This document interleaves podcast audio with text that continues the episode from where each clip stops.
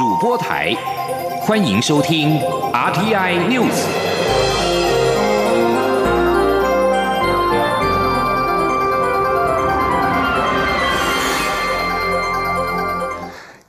各位好，欢迎收听这节央广主播台提供给您的 RTI News，我是陈子华。中国创新投资公司主席向新夫妇在桃园机场出境前被拦下，并且在二十五号被移送台北地检署复讯。由于媒体质疑北检没有管辖权，而北检在今天除了发出新闻稿说明之外，法务部长蔡清祥受访时也表示，北检的管辖权没有问题，一切依法处理。记者欧阳猛平的报道。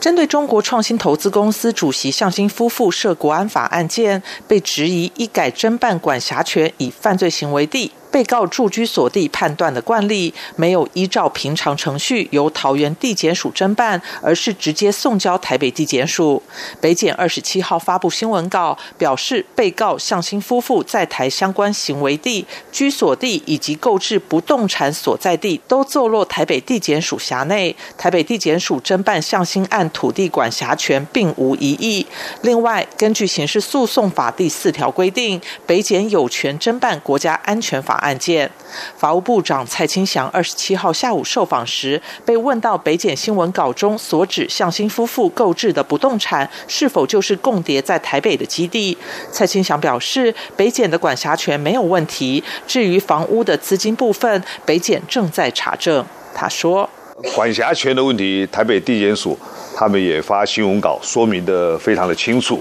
啊，没有问题，一切依法。那至于呃房屋的呃资金等等，那个台北地检署他们也按照他们既定的侦查计划在进行查证。至于传出调查局拿出向新夫妇与自称共谍的王立强的合照，驳斥向新夫妇所称彼此不认识。蔡清祥则表示，这部分是调查内容，他不清楚，但相信调查局会详细查证。中央广播电台记者欧阳梦平在台北采访报道。而另外，台北地检署侦办中国创新投资公司主席向新夫妇涉国安法案件，在上午十点的时候传唤了向新夫妇说明将近两个小时的讯问，两人均有问必答，态度配合。检方讯问之后，请回，限制维持限制出境出海的处分。而自称共谍的王立强在日前向澳洲媒体自曝，曾经介入香港政局和台湾选举，引发了全球的关注。中国国台办在今天表示，民进党当局和诈骗犯绑在一起，大肆进行政治操作，其意图是制造所谓中国介入台湾选举的假象，谋取不正当的选举私利。而对此，蔡英文总统今天在接受媒体联访的时候，也提出了质疑：国台办怎么会对台湾内政讲得如此清楚的话？他也希望台湾在处理这个案件的过程当中，不要过度的被政治化。记者陈林信宏的报道。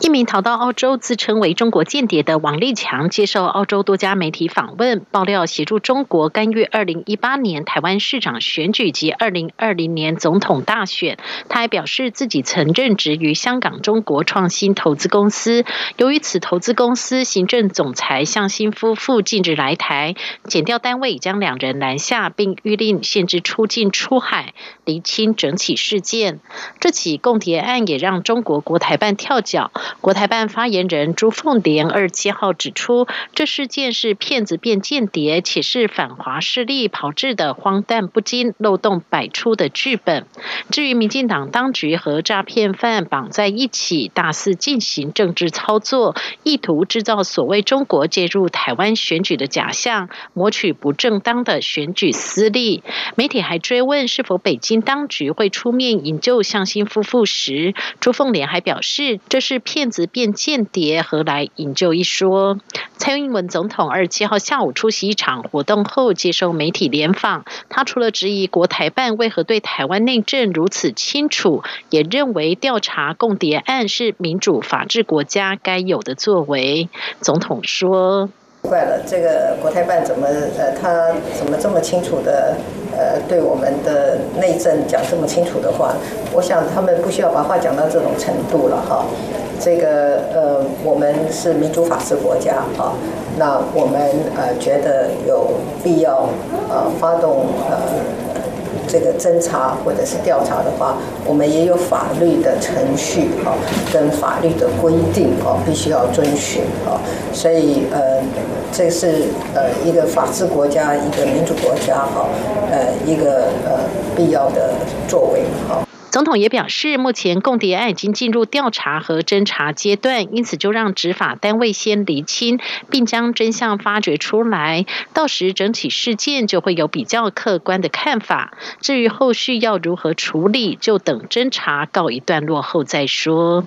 中央广播电台记者陈林信宏报道。而自称是中国间谍的王立强，在日前向澳洲媒体爆料，北京先后在去年以及今年金援台湾电视台影响大选。对此，国家通讯传播委员会 NCC 继日前要求三家被点名的电视台到会说明之后，在今天在委员会议当中也持续关注此案的发展，并且在会后记者会上强调，将和国安单位或检调单位保持联络，证据到哪就办到哪。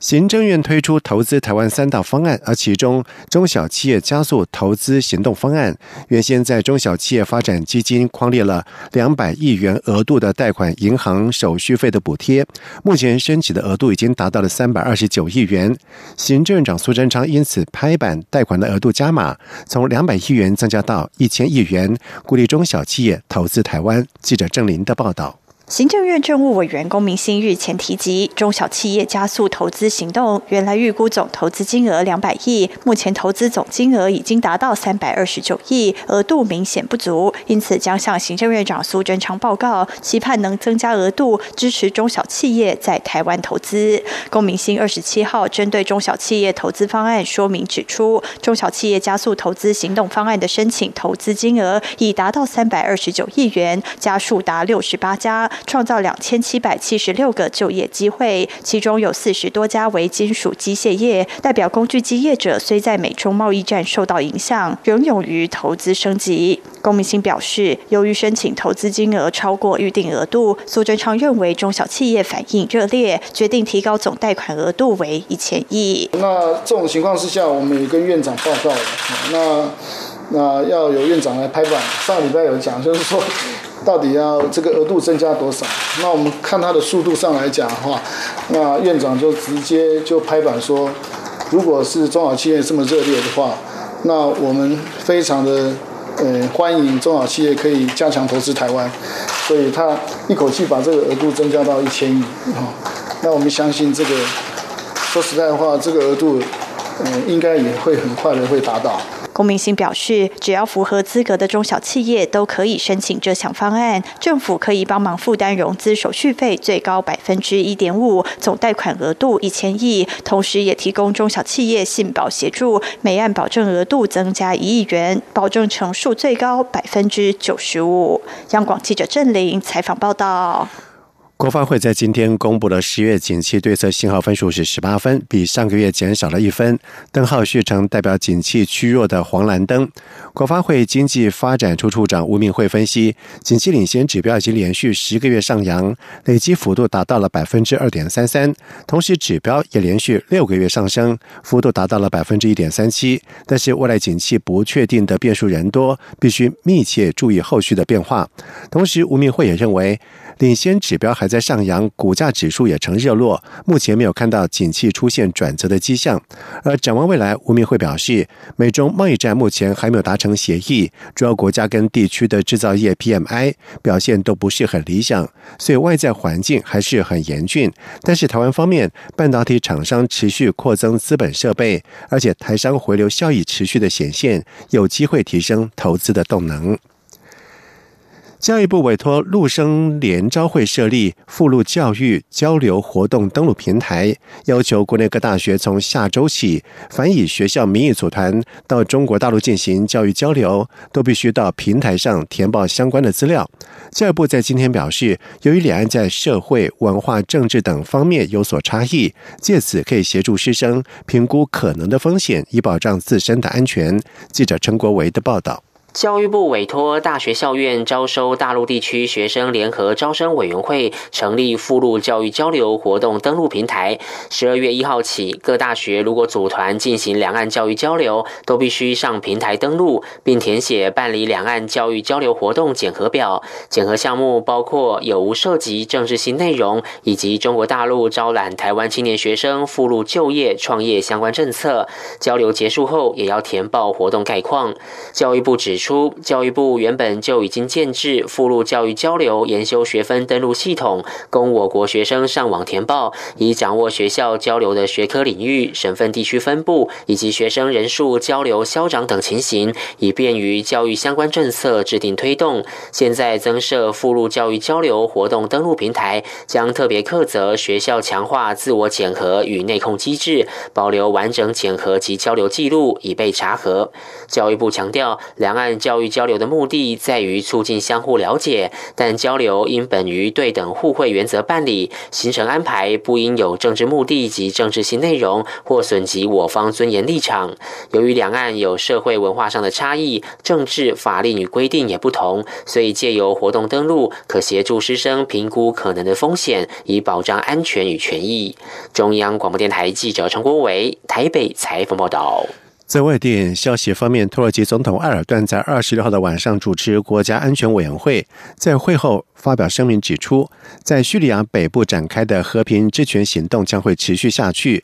一直到达成目标为止。土耳其自由日报报道指出，声明也期盼美国和俄罗斯尽快的履行和安卡拉达成的协议，清除在叙北泰勒、里法特以及。曼比季等城市的恐怖分子，国家安全委员会重申，土耳其将会继续坚定对抗达伊沙恐怖组织，对朝向此一目标的任何合作保持开放态度。达伊沙是激进武装团体伊斯兰国 （IS） 的别称。而土耳其在十月九号发起和平之权行动，跨境进入到叙利亚幼发拉底河东岸，扫荡库德族民兵团体人民保卫军和库德工人党。库德工人党寻求建立独立的库德族国家，超过三十年来在土耳其部分地区进行浴血叛乱，被土耳其、美国及欧洲联盟认定是恐怖组织。叙利亚民主力量曾经是美国的盟友，双方在打击 IS 期间并肩作战，曾经掌控百分之二十八的叙利亚的领土，包括九百一十一公里的长土，叙边界绝大部分。以色列军方表示，在二十六号晚上有两枚的飞弹从加萨走廊射向以色列，而其中一枚被铁穹防空系统拦截，因此在今天凌晨以空袭当地多个军事目标作为回应。根据法新社的报道指出，以色列军方在今天早上声明表示，战机在加萨走廊南部攻击多个巴勒斯坦伊斯兰武装组织哈马斯的据点，包括一座武器制造厂以及一座地下的基础设施。而根据加萨地区的安全人士表示，至少有两座的哈马斯组织的设施被攻击，另外加上一座和哈马斯友好的伊斯兰圣战组织的设施，而目前暂无伤亡的数字。哈马斯控制加萨地区，以色列认为所有这片地区发射的飞弹都归咎于哈马斯，即使飞弹是由比较小的团体所发射。南韩联合参谋本部发表声明表示，南韩军方在今天清晨对一艘引擎出问题却已经进入到南韩海上边界的北韩的商船发射炮弹警告。声明指出，这艘北韩的商船是在当地时间今天清晨六点四十分，也就是台湾时间五点四十分左右，跨越到南北韩之间的海上的界限，逼近南韩西岸外的一座边界小岛。而南韩军方在发出口头警告之后，又发射了数发的警告弹。在商船附近落入水中，以驱赶商船离开。而南韩军方官员表示，这是自从南韩总统文在寅二零一七年五月上台之后，南韩第二次向北韩船只发射警告弹。文在寅的政策是和北韩交往。而南韩在九月间曾经对一艘北韩漂流船发射警告弹，而随后也派出了一名南韩的海军技师协助这艘北韩的船只修理引擎。南北韩在一连串外交行动之后，外交关系有所改善，其中包括文在寅跟北韩领导人金正恩的三次的高峰会，双方同意改善关系，并且恢复经济合作。让南北韩的关系仍然是没有实质性的进展。而针对北韩的核武跟飞弹计划的制裁也已经加强。而至于北韩跟美国之间的朝鲜半岛非核化的问题，目前也同样没有进展。以上新闻由陈子华编辑播报，这里是中央广播电台台湾之音。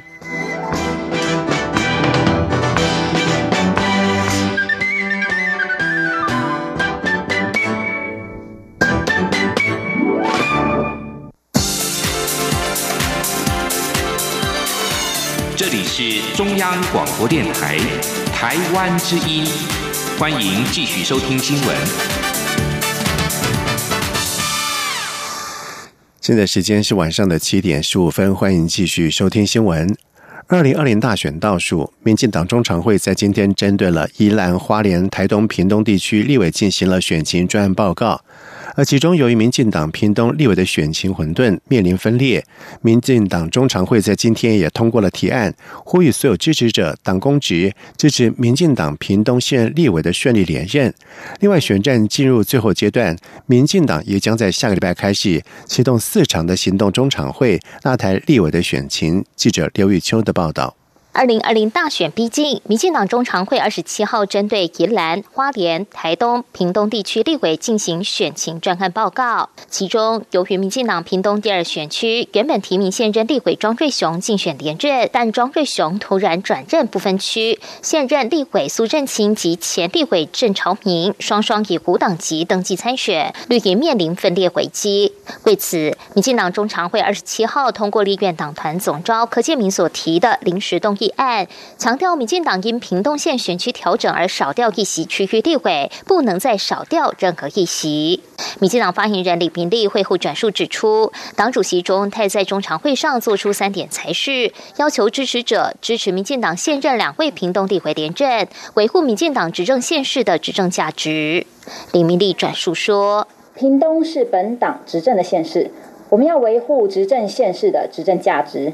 所以呢，我们有执政的实力，就应该让执政县市的实力再度获得人民的肯定。第三，我们要呼吁所有支持者，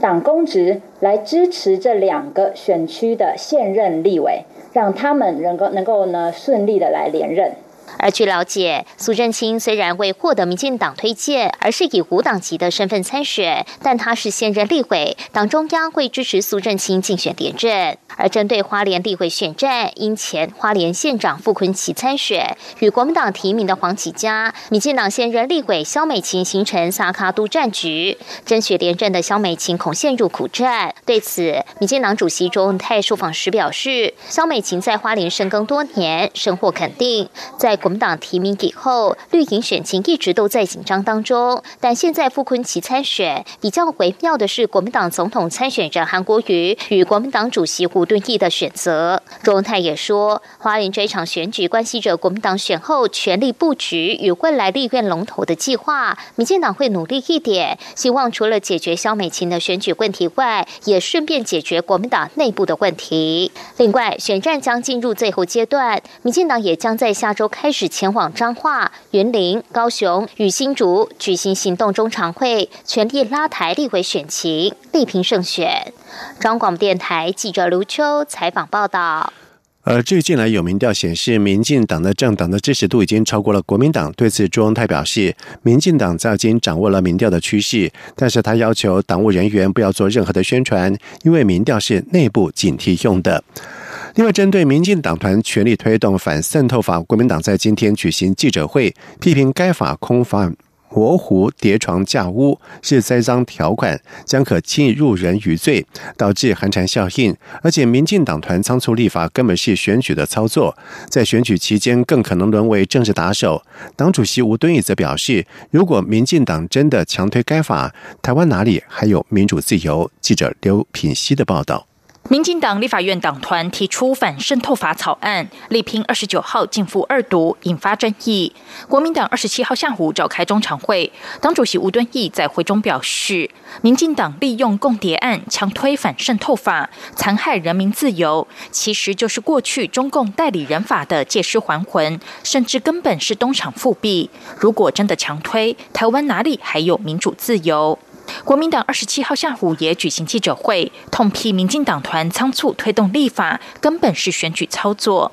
国民党不分区立委被提名人李桂明指出，今年五月才刚修正国安无法，其中已经清楚说明敌对与反渗透的概念。民进党团宣称是为了补充国安无法的不足，才又提出反渗透法，但相关规范都已经包含在国安无法中。他要求民进党团说明国安无法究竟有何疏漏，如果真的有缺失，为什么看不到行政院提出的版本？国民党不分区立委被提名人陈以信则指出，反渗透法是中共代理人法的借尸还魂，依旧无视基本人权。一旦这个法案通过，很容易陷人于罪，导致寒蝉效应，尤其造成台商、台生、台眷甚至台侨轻易触法的恐慌。他并批评这个法案有很多法律定义模糊之处，空白授权由政府认定，在选举期间很容易成为政治打手。他说：“法条第三条，他说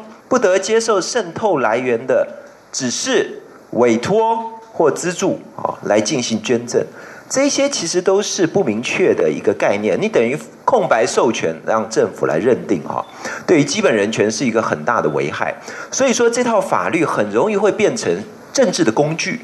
尤其在选举期间，它很容易变成政治的打手、栽赃的工具。所以啊。”这套法案一旦在选举之前实施，很容易造成很多意图使人不当选的诬告的案例，可能会大幅增加。陈以信表示，共谍案才发生几天，民进党团马上就提出反渗透法，而且要强度关山，罔顾立法专业。他质疑蔡总统到底在急什么？此举有刻意操作选举之嫌。他认为处理公谍案的当务之急是提供王立强政治庇护，让他来台湾一次说清楚，而非仓促立法本末倒置。央广记者刘聘熙在台北的采访报道。旅美投手陈伟英遭马林鱼队释出，正式的成为了自由球员。在面对下一步，陈伟英在今天在返台记者会上重申，不想轻易低头，就算是可能从小联盟出发，他都不排除，因为自己的身体状况都还很好。他还想在美国大联盟证明自己，不轻易的认输。记者杨仁祥、江昭伦的报道。三十四岁的旅美投手陈伟英，近年在大联盟表现陷入低潮，并在日前遭马林鱼队释出，正式成为自由球员。陈伟英二十七号在返台记者会上分享他目前的心情与未来的生涯规划考量。陈伟英说：“今年改以中继出发，确实让他不太能适应，但也只能尽力去调整，甚至也寻求心理医师的协助。过程很难熬，是蛮沮丧的一年。后来听到球队指定转让，对陈伟英更是一种打击。”但他后来想想，或许不是坏事，反而可以看到不一样的未来。对我来讲，一开始是一种打击，但是到最后，我觉得是或许是一个对我自己来讲是一件很好的事情，因为至少去其他球队还是有一个先发，不会被说哎你就是中继了，至少就是一个先发的可能性还是有的。那对我来讲，这是一个非常好的一个机会。那对自己来讲，也是一个呃重新开始的一个动力。谈到自己的下一步，外界关切他是否有可能回到日本职棒中日龙队发展。陈伟英透露，确实有接到过去中日龙队友的询问，但他目前还是希望留在美国大联盟寻求机会，只要能参加春训，甚至从小联盟出发都不排除，因为他还想透过明年站上大联盟证明自己，不想轻易低头认输。目前的时间点，可能对自己来讲还是比较希望是在美国为主这样子。那我觉得。不管是身体，或者是不管是自己的状况，都是在处于在一个好很好的状况之下，所以我觉得不会那么轻易的去放弃，因为毕竟对我自己来讲，可能就是对其他选手或者是其他人来讲的话，先往下走或许会是一个不错的选择。可是对我来讲，我不想要那么快的去低头的原因，就是因为我只要往下走了，我要再往上是更难的一件事情。尽管合约问题还没有着落，不过陈伟英返台期间仍将持续与国泰金控合作举办棒球训练营。另外，陈伟英今年也特别设计纪念 T 恤，印上他在大联盟打滚八年的记录，包括累计两百一十九场出赛，投出破一万七千球，完成一千局，并投出八百四十六次三振的数据。希望透过义卖，将全数所得投入公益，贡献一己之力。中国面台记者杨仁祥、张昭伦台北采访报道。在外电消息方面，根据法新社的报道指出，自从太平洋岛国萨摩亚爆发了麻疹疫情以来，已经有将近三十三人死亡。专家希望这一波的疫情最终能够自行熄灭。官方数据显示，从二十六号以来又有一人死亡，而在同一个时期，新麻疹案例已经增加了两百四十九起，达到了两千六百八十六例。奥克兰大学疫苗学家塔土西斯哈里斯表示。萨摩亚人口二十万，使得病毒传播的范围有限，而强制接种疫苗计划有助于限制疫情的发展。他并且表示，限制公共集会，配合政府的疫苗接种方案也会有所帮助。儿童是感染麻疹的高危险群，通常会出现红疹、发烧等症状，在严重的时候可能会导致脑部的伤害，甚至是死亡。在萨摩亚三十三起麻疹死亡案例当中，二十九例是四岁或者是四岁以下的儿童。萨摩亚因为麻疹疫苗接种比例偏低，导致了疫情的恶化。官员表示，从去年发生的两名婴儿在接种麻疹疫苗后死亡的案例，使得接种的疫苗是比例降低。另外，联合国儿童基金会已经送出了十一万剂的麻疹的疫苗，而来自于澳洲跟纽西兰的医疗小组也正在协助当地进行疫苗的注射。接下来进行今天的前进新南向。前进新南向。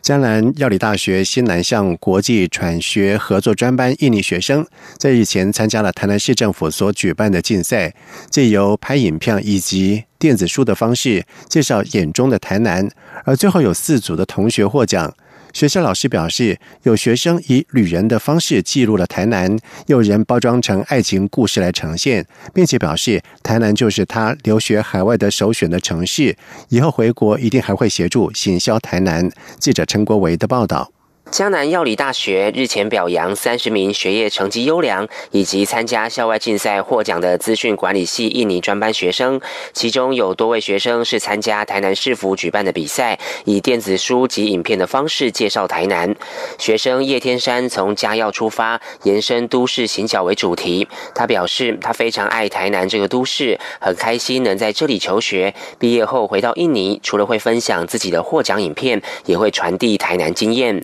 另一位获奖学生穆克里常用镜头记录校园生活的点滴，从外语文化周的参与到教师节影片制作。穆克里说，他刚到台湾时，曾因不确定感让他不知所措，后来感受到老师们的支持，鼓励自己发挥摄影的兴趣，激发出他拍片的动力。迦南药理大学资管系主任陈瑞福表示，这群印尼学生几乎走遍台南，有些地方说不定连在地人都没去过。影片的叙事能力也很独特。有个是介绍爱情故事的啦，哈，用爱情故事当然做一个小的那个 MV，从火车站啊，然后再介绍到台南的赤坎楼啊，哈，还有这个安平古堡书屋啊，那还有一些夜市，那最后是介绍到台南机场。陈瑞甫说：“迦南药理大学前年招收新南向国际产学合作印尼专班，共三班八十名学生。这群学子每周在校上课两天，并到企业实习二十个小时。现在读到三年级，不少学生已经获得合作企业肯定，以培育储备干部的方式栽培这些学生，表现相当好。”中央广播电台记者陈国伟台北采访报道。持续扩大南向的据点，第一金控暨第一银行董事长廖灿昌表示，二零二零年缅甸预计将释出三张的外银分行的执照，而印也将。递件申请有信心能够取得执照，将缅甸仰光办事处升格为分行。他并且指出，董事会授权可投资台股额度共是台币两百亿元，而目前持股的水位大约是一百亿元，还有加码的空间。看好经济持续的成长，台商资金回流以及台股本益比低、值利率高的优势，有空间会考虑瞄准高值利率。加码台股，但是会尊重财务部门专业的判断。而第一营在二十六号举行了一百二十周年庆祝酒会，廖灿昌表示，缅甸政府二零二零年预计第三度释出外银分行的执照共三张，现在已经针对了缅甸市场搜集相关的情资，预计在二零二零年的第一季正式的递件申请，让仰光办事处升格为分行。他并且进一步的表示，目前海外拓点主要还是以南向市场为主，除了缅。缅甸仰光之外，印在印尼、泰国也设有办事处，但是都受限于当地的法规，还无法升格成为分行。在未来将会寻找机会，以参股或者是并购的方式来进一步参与当地的市场，而且希望能够有握主导权。以上新闻由陈子华编辑播报，这里是中央广播电台台湾之音。